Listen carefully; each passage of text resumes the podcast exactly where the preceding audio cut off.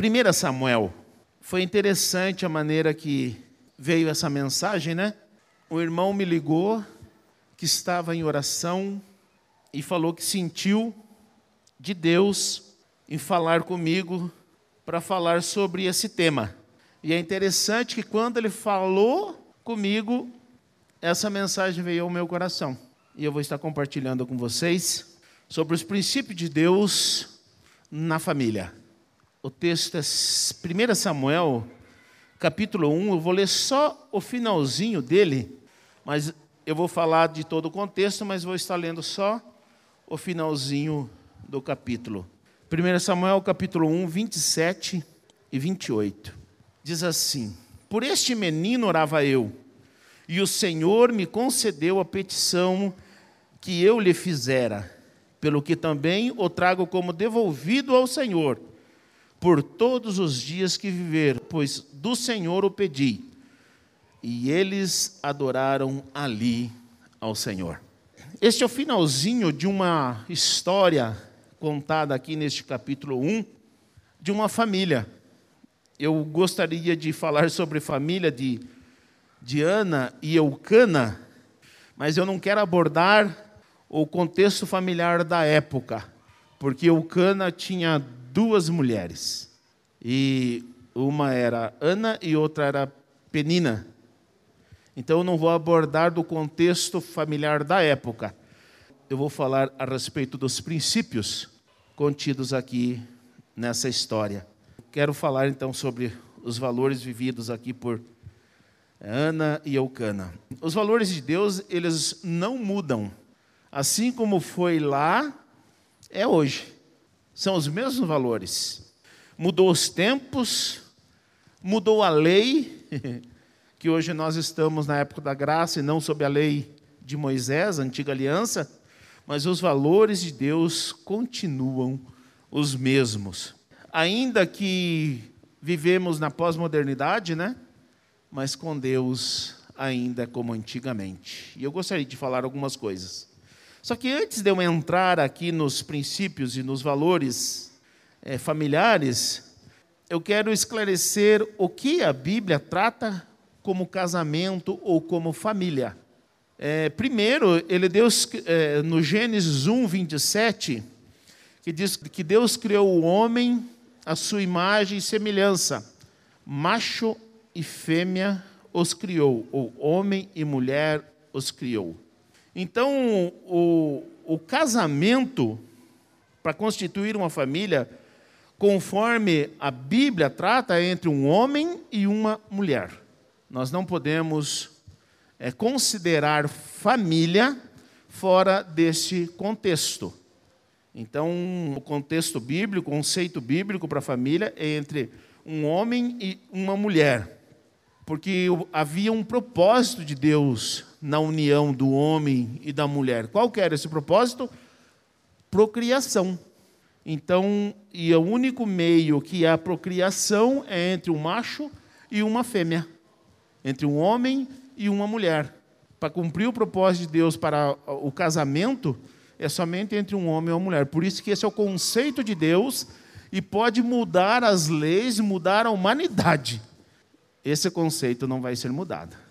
Então, ainda que vivamos tempos difíceis, esse conceito não vai ser mudado. No capítulo 1 mesmo de Gênesis, o versículo 28, fala ali do propósito da procriação, que era para é, procriar, multiplicar-vos e enchei a terra. Então, aqui também mostra algumas coisas importantes que eu quero mostrar, elucidar aqui para vocês. A forma sexual para o casamento, ela só tem uma. E eu ouvi o pastor Cláudio Duarte falar algumas coisas a esse respeito, diz que ele procurou a Bíblia toda para ver se havia uma outra forma de sexo. E aí ele procurou a Bíblia toda, ele só condena o sexo anal. Mas oral, ele procurou a Bíblia toda, não achou nada que condenasse. Aí ele foi procurar o contrário, vou achar algo então que mande fazer. Também não achou. E aí a conclusão dele é que entre quatro paredes é consenso. Não é isso que diz o texto aqui. Então o texto de Gênesis é bem claro e diz assim: Gênesis 1, 28. Também disse Deus: façamos um homem à nossa imagem, conforme a nossa semelhança, tenha ele domínio sobre os peixes do mar, sobre as aves do céu, sobre os animais domésticos, sobre toda a terra. É, desculpa, estou lendo 26, mas eu vou continuar lendo até o 28. Sobre todos os répteis que rastejam pela terra. Criou Deus, pois, o homem à sua imagem, a imagem de Deus o criou, o homem e mulher os criou. E Deus os abençoou e disse: Sede fecundos, multiplicai-vos e enchei a terra Do que, que Deus estava falando aqui? Se o pastor Cláudio Duarte não achou, está aqui o texto. Aqui está se falando de sexo. Então só tem uma maneira que procria. Então só tem uma maneira, biblicamente, de se praticar sexo. Só tem uma maneira. Qualquer outra maneira que pratique seu sexo dentro do casamento, que sexo é só para o casamento, é antibíblico. Qualquer outra maneira. Porque o texto está claro dizendo: frutificai, multiplicai-vos e enchei a terra. Só tem uma maneira que procria. Se o pastor Cláudio Eduardo não achou, está aqui o texto. Qualquer outra forma que não seja órgãos reprodutores é antibíblico. Também, aqui também se cai um outro mito. Pode ou não pode usar métodos é, contraceptivos? Pode ou não pode? Então, aqui também esclarece isso. É porque dizem, muitos dizem que não pode usar nenhum método contraceptivo. Eu digo para vocês que métodos contraceptivos que sejam abortivos, tipo pílula do dia seguinte, e algumas outras é, métodos, então não pode, porque daí mata a vida que foi gerada. Mas o propósito de Deus para a vida conjugal era multiplicar e encher a terra. A terra não está cheia, não, gente. Tem gente morrendo de fome. Por quê? Porque a terra está cheia. Então já atingiu o objetivo de Deus. Então não há problema de usar métodos contraceptivos, porque já atingiu o objetivo de Deus, que era multiplicar e encher a terra. Então é importante a gente saber dos princípios de Deus para o casamento. Sexo é só para o casamento entre um homem e uma mulher e é somente pênis e vagina. Acabou. Qualquer outra maneira de praticar sexo está errada, é antibíblico. Então é importante a gente ter é, essas coisas bem esclarecidas na nossa mente. Parece até Oh, mas está falando uma coisa dessa, gente? Qualquer criança sabe disso. eu, eu vou ficar com, cheio de dedos aqui para falar sobre o que está explícito em qualquer lugar aí. Nós temos o dever de ensinar a verdade e a maneira correta. Nós temos o dever. Então, não há problema, não. Não fique achando que estou falando besteira. Não estou, não. Essas coisas não são besteira, não. Estou ensinando um conceito bíblico. Então, para Deus, casamento é só entre um homem e uma mulher. Mas também Deus criou um homem para uma mulher. E quando o texto é, diz assim, de, é, Gênesis 2, do 18 em diante, disse: Mas o Senhor não é bom que o homem esteja só, falei uma auxiliadora que lhe seja idônea. Então, todas as tratativas de Deus em relação à família arremetem para um homem e uma mulher. Então, qualquer outra maneira, outra é, conjuntura familiar está errada.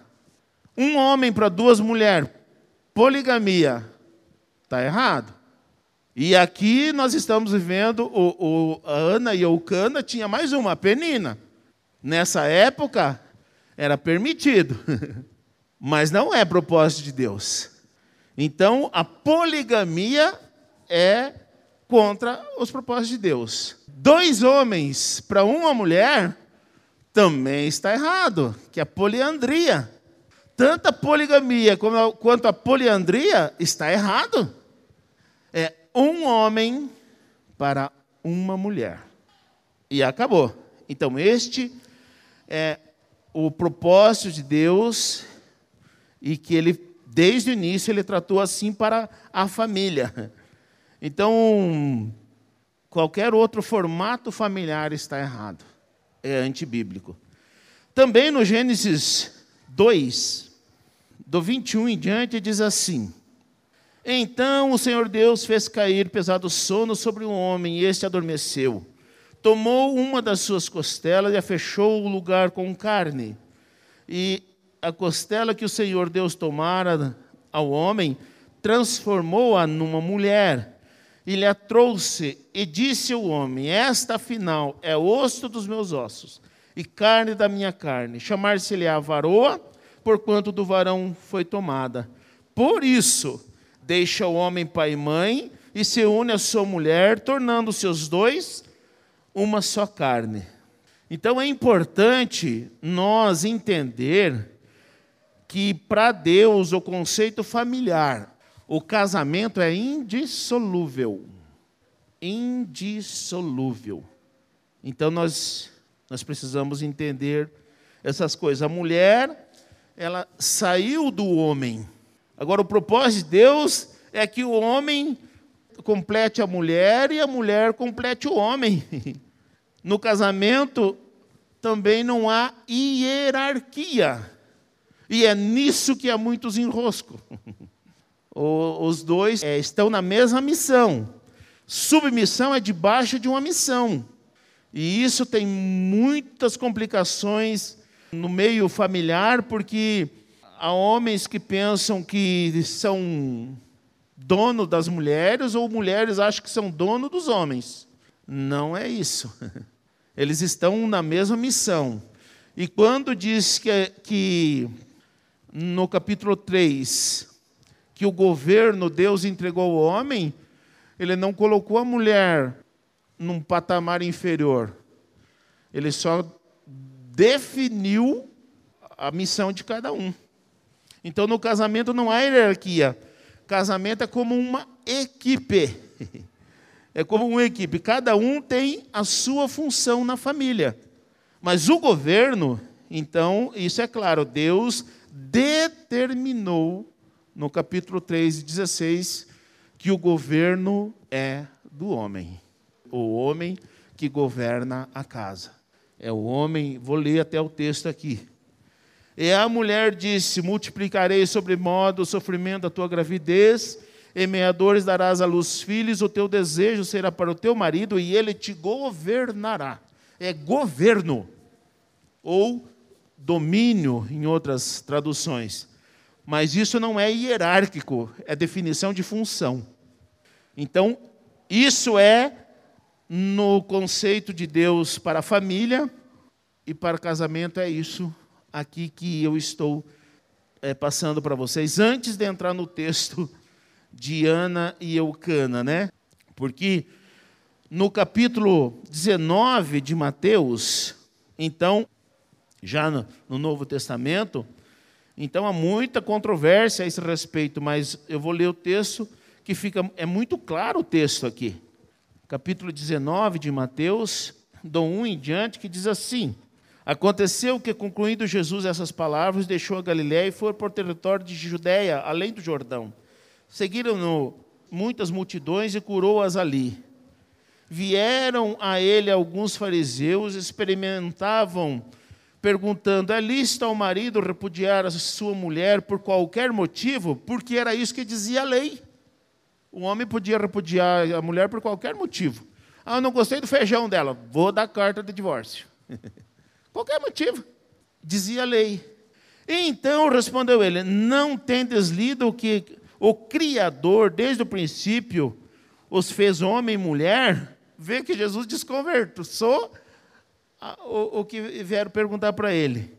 E que disse: Por essa causa deixará o homem pai e mãe, se unirá à sua mulher, tornando os dois uma só carne? E de modo que já não são mais dois, porém uma só carne?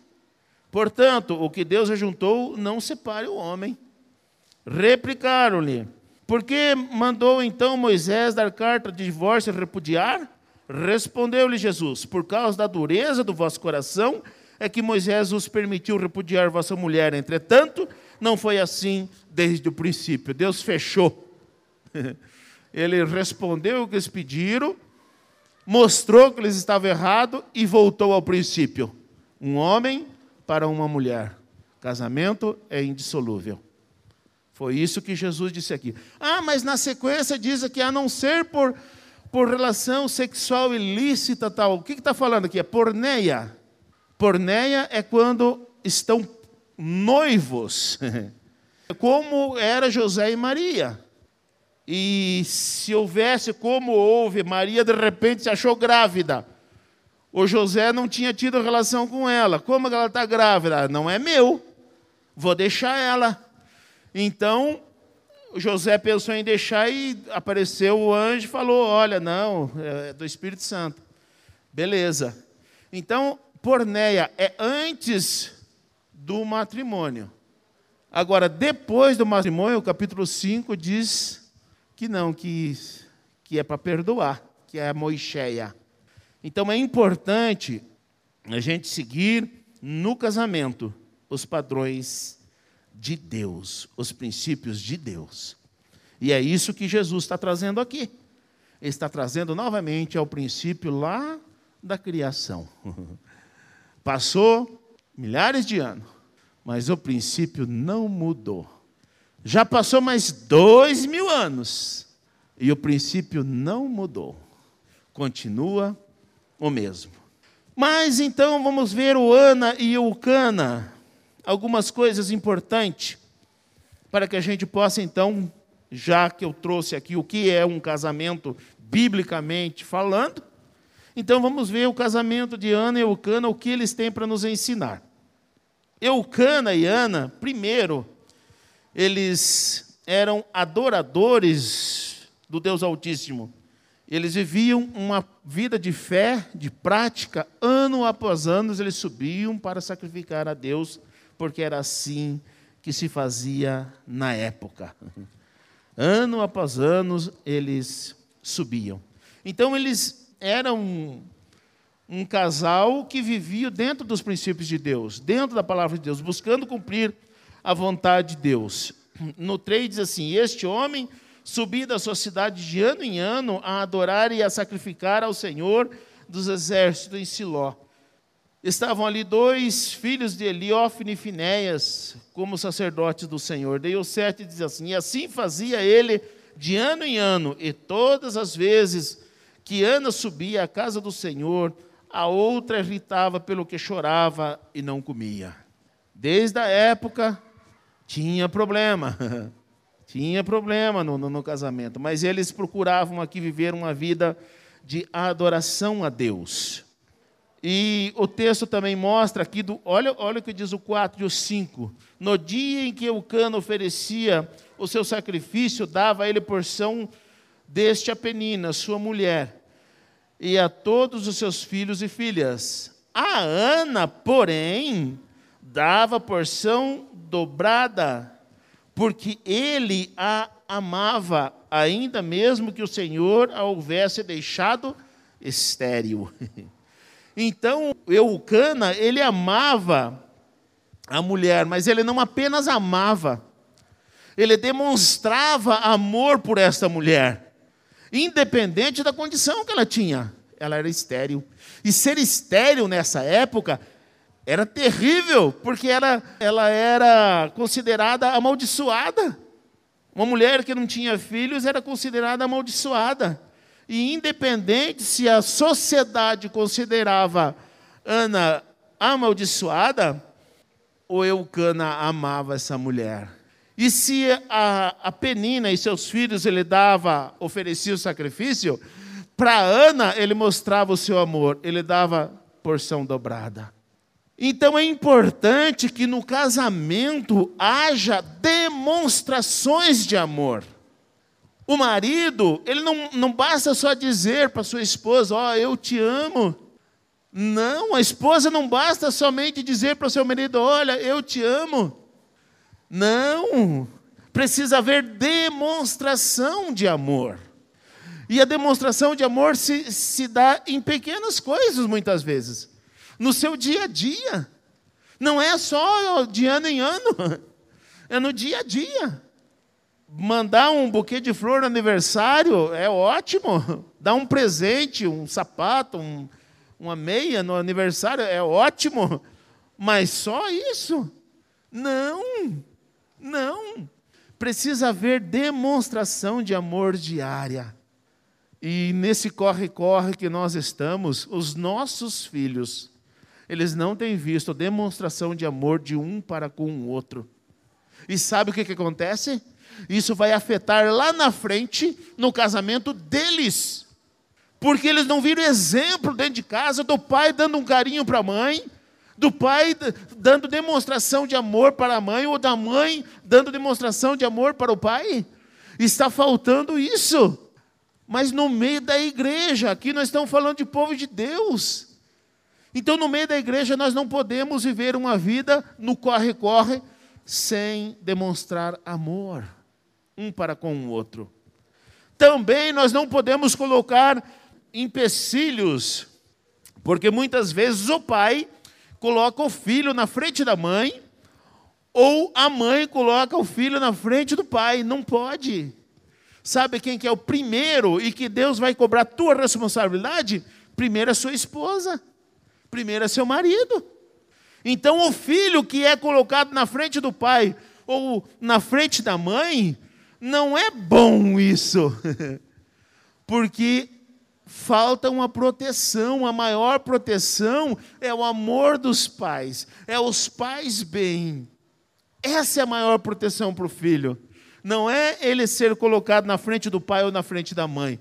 E há um grande erro muitas vezes nas famílias. Gente, eu amo meus filhos. Eu amo os meus filhos e eles sabem disso que eu amo eles. Mas eu amo mais a minha esposa. É, é ela que eu vou defender. Então, mas eu amo os meus filhos. Isso não quer dizer que eu, que eu não, não faria qualquer coisa para os meus filhos. Não, eu faço sim. Mas eles precisam saber que eu amo a mãe deles. Que eu vou lutar, que eu vou defender a mãe deles. Inclusive para eles. Não venha me falar mal da mãe, não. Que eu vou meter a Bíblia no peito, não vou falar o pé. Mas a Bíblia, meta a Bíblia no peito. Mas isso não, é, não quer dizer que eu não amo meu filho. Eu amo sim, mas eu estou dando segurança para eles. Estou dando segurança. Ó, o pai e a mãe estando bem, você está bem, viu? Agora, se o pai e a mãe não estiver bem, vocês estão mal, hein? Então, é importante a demonstração de amor no meio de um casamento, e aqui havia entre Ana e Eucana. E muitas vezes nós estamos errando em coisas básicas em coisas comuns, nós muitas vezes não demonstramos o amor que temos um para com o outro. E é um erro nosso, que coloca em xeque toda a nossa família, a segurança da nossa família. Então nós precisamos aprender com o exemplo de Eucana, homem de Deus, dava porção dobrada para Ana. Mesmo que Ana era estéril, era rejeitada pela sociedade ou era criticada pela sociedade, mas para Eucana ela era a mulher, porque ele ia lá diante de Deus e dava porção dobrada por ela. Então são essas coisas que nós precisamos saber que é princípio de Deus, a demonstração de amor entre o casal. Nós precisamos é, não só falar de amor, mas demonstrar o amor. E aí, continuando o texto aqui, diz assim, versículo 4: No dia que o cano oferecia sacrifício, ele dava é, a porção penina, a mulher e todos os filhos, mas a Ana dava a porção dobrada, porque ele amava, ainda que o Senhor houvesse deixado estéril. A sua rival provocava excessivamente por, eh, para irritar, porquanto o Senhor havia cerrado a madre. E assim o fazia ele de ano em ano, e todas as vezes que Ana subia à casa do Senhor, a outra irritava pelo que chorava e não comia. Mas daí acontecia alguma coisa aqui, olha. Então Eucana, seu marido, lhe disse: Ana, por que choras? E por que não comes? E por que estás de coração triste? Não te sou eu melhor do que dez filhos? Olha, a, a falta de visão do Eucana não era só na época, é assim também hoje. O que, que acontece? Muitas vezes a mulher está se descabelando. E nós, homens, não entendemos porque ela está se descabelando ali, ainda que esteja explícito na nossa cara. Então a gente, mulheres, saiba que esse problema não é de hoje, não, vem lá de, do Eucana ainda, viu? vem de longe, viu? Vem de longe esse problema aqui, e não foi corrigido ainda. E vai continuar sendo assim, viu, meninadas? O, o, o Eucana de vocês vai continuar também, vocês vão se descabelar, e ele não vai ver o que está acontecendo. Então não pense vocês que porque vocês estão se descabelando, o marido de vocês vai chegar e vai saber exatamente o que está acontecendo e vai dizer para vocês: oh, minha amada, não te sou eu melhor do que dez filhos? Não entendeu nada do sofrimento da mulher. Muitas vezes, irmãs, você precisa abrir a boca e dizer: O marido, olha, eu ainda não me descabelei, mas vou me descabelar. Só que o problema é esse. Porque a bolinha de cristal parou de funcionar lá com o Eucana já. Não funcionava lá. A gente não vai saber adivinhar o que você, por que vocês estão chorando e se descabelando. Havia uma boa intenção do Eucana? Havia. Mas ele chutou a canela da Ana pela madrugada, chegar no momento daquele, sabendo que a esterilidade dela causava uma má impressão na sociedade, e ele sabia que ela ia ali para buscar um filho, e ele chegar e dizer: Por que está chorando, mulher?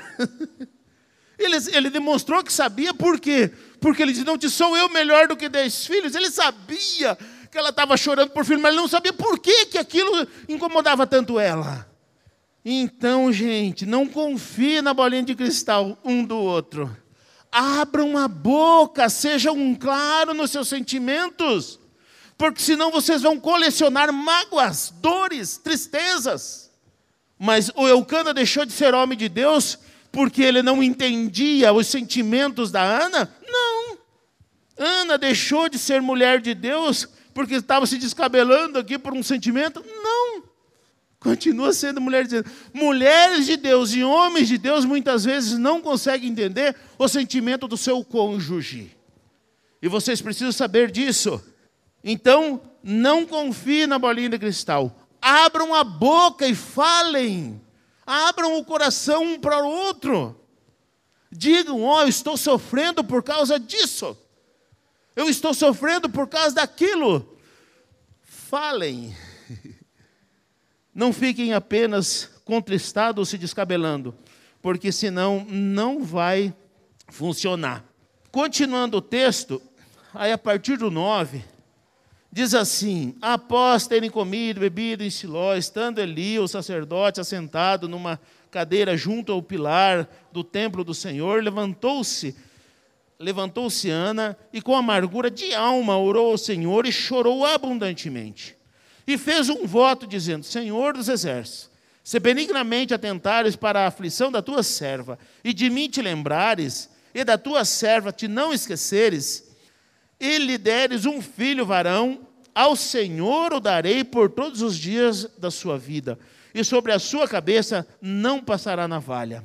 Demorando-se ela a orar perante o Senhor, passou Eli e observava-lhe o movimento dos lábios, porquanto Ana só no coração falava, seus lábios se moviam, porém não se lhe ouvia voz nenhuma. Por isso, Eli o teve por embriagada e disse-lhe: Até quando estará tu embriagada? Aparta-te de ti esse vinho.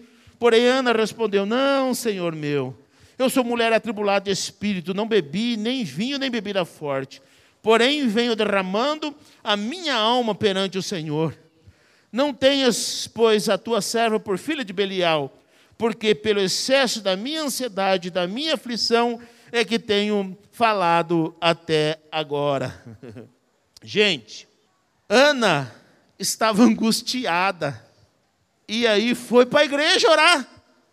Chegou lá na igreja, o pastor Eli passou por ela e disse: Pela madrugada, mulher, você já está bêbado uma hora dessa? Sabe o que, que mostra isso, irmãos? Não é porque Eli era homem de Deus que a bolinha de cristal dele funcionava, também não funcionava.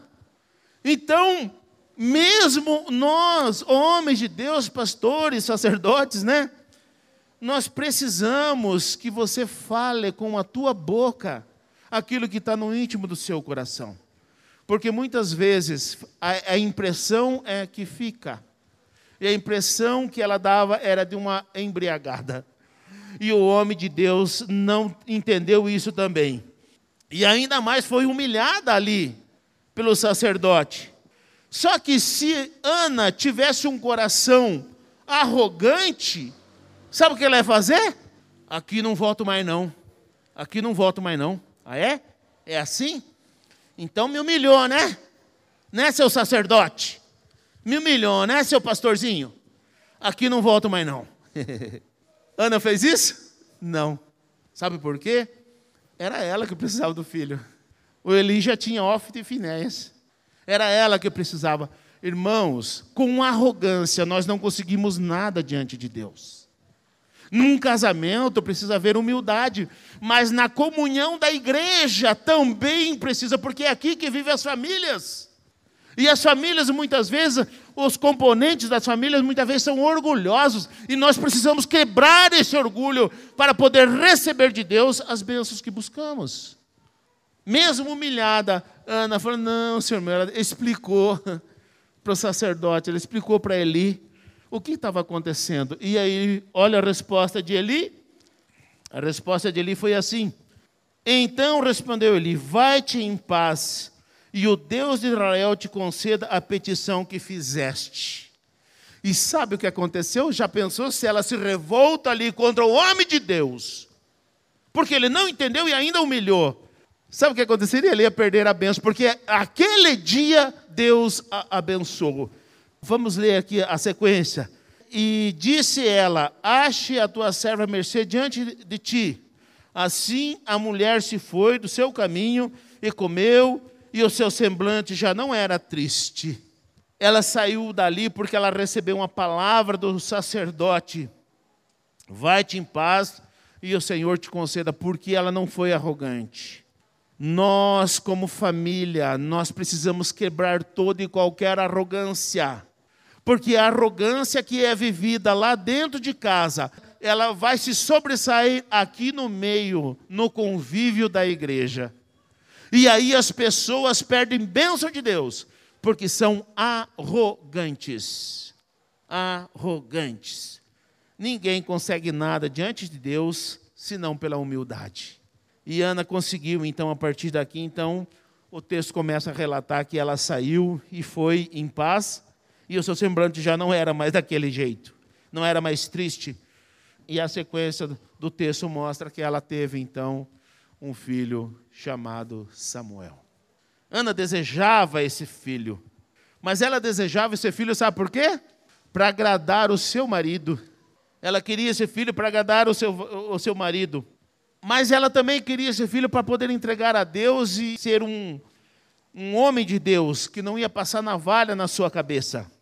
O que que isso nos mostra, irmãos? Que quando uma esposa ela busca algo para agradar o seu marido, ela também estará agradando a Deus. Ela vai fazer algo com humildade, não vai fazer com arrogância. Ela vai fazer na submissão, não vai fazer na insubordinação. Então, quando o, marido ou a mulher buscam algo para agradar o seu cônjuge, por certo está agradando a Deus também. Porque quando a gente busca algo para agradar o nosso cônjuge, a gente muitas vezes, quando a gente faz da maneira correta, ainda que não seja nem compreendido, a gente vai continuar feliz do mesmo jeito. Do mesmo jeito. Porque o objetivo não era eu, era ela. O objetivo não era eu, era ele, né? Então, o Deus se agrada quando nós buscamos algo para agradar o nosso cônjuge. E a sequência do texto, do 19 em diante, né? até o 28 mostra então que ela concebeu e, e deu a luz ao filho. E aí Ana cumpriu o seu voto. Ela foi e entregou ao Senhor. Gente, se nessa época é, Ana ela fez isso, ela não poderia fazer isso se o Eucana não lhe desse essa liberdade. Então, Ana cumpriu seu voto porque o Eucana então deu essa liberdade e honrou a palavra de Ana. Ela buscou e falou que se Deus desse, ela devolveria, e o Eucana falou: então tá bom, você falou isso? Eu falei, então eu vou honrar a sua palavra. Sabe o que acontece, irmãos? É dever do casal um honrar a palavra do outro. Nós não somos rivais, o casal não é rival, não. Não existe concorrência entre o casal. Ambos eles precisam trabalhar em concordância, precisam estar em concordância, mas não existe concorrência. Somente assim a gente alcança a graça do Senhor, quando um procura honrar a palavra do outro. O que muitas vezes acontece, por que dá muito problema conjugal? Porque um fala, e aí outro, ah, mas foi você que falou, eu não falei nada. e aí desonra o outro porque a palavra do outro vale, não importa se era a esposa ou se era o marido. Aqui no caso foi a esposa que deu a palavra, e o Cana foi lá e honrou a palavra dela. É isso que precisa acontecer no casamento, na família. Um honrar a palavra do outro, ainda que você não foi nem consultado. Lá em casa a gente trabalha em concordância sim. Às vezes é a minha esposa que, que, que firma um compromisso. Outras vezes sou eu que firmo um compromisso. Ela me avisa quando ela firma, eu às vezes eu esqueço, irmãos. Agora eu estou anotando tudo aqui no meu, no, no meu celular, mas às vezes eu esqueço. Mas ela nunca deixa de me honrar. E essa semana eu tinha marcado um compromisso e ela tinha marcado outro. E só que o meu compromisso era mais importante. E ela falou: "Não, bem, não tem problema, vou desmarcar o meu". Eu não queria ter que acontecesse isso mas só que o meu compromisso era mais importante do que o dela. Então ela desmarcou dela e eu cumpri o meu. Precisa haver concordância entre o casal, gente. Um tem que honrar a palavra do outro. No caso meu dessa semana, o dela não teria problema se desmarcasse, o meu teria. Então ela desmarcou dela. Gente, o casal precisa ter isso, esse compromisso de honrar a palavra do outro nós precisamos ser comprometidos um com o outro. A vida conjugal, ela é um desafio que ela deve ser vivido juntos. Juntos. Não queira viver sozinho aquilo que Deus preparou para vocês dois. Viva as tuas alegrias juntos. Não queira viver sozinho aquilo que Deus preparou para a tua família. Viva com a tua família. Viva juntos.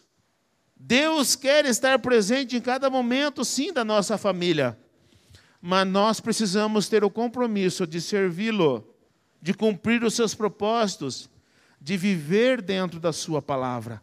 Quando nós nos dispomos a viver assim, Deus ordena a benção. Então, a vida familiar, vida conjugal, não é fácil, não, mas é o propósito de Deus. E Deus não passa por cima dos seus princípios e valores. Sou eu que preciso me adequar. Não é porque os tempos mudaram, estamos vivendo tempos modernos, que os princípios de Deus mudaram. Não mudaram, continuam os mesmos. É a sociedade que está querendo perverter aquilo que Deus fez perfeito. Perfeito. Família é propósito de Deus. Que você possa desfrutar daquilo que Deus preparou para você e para a tua família, dentro dos princípios e valores de Deus. Que Deus nos abençoe.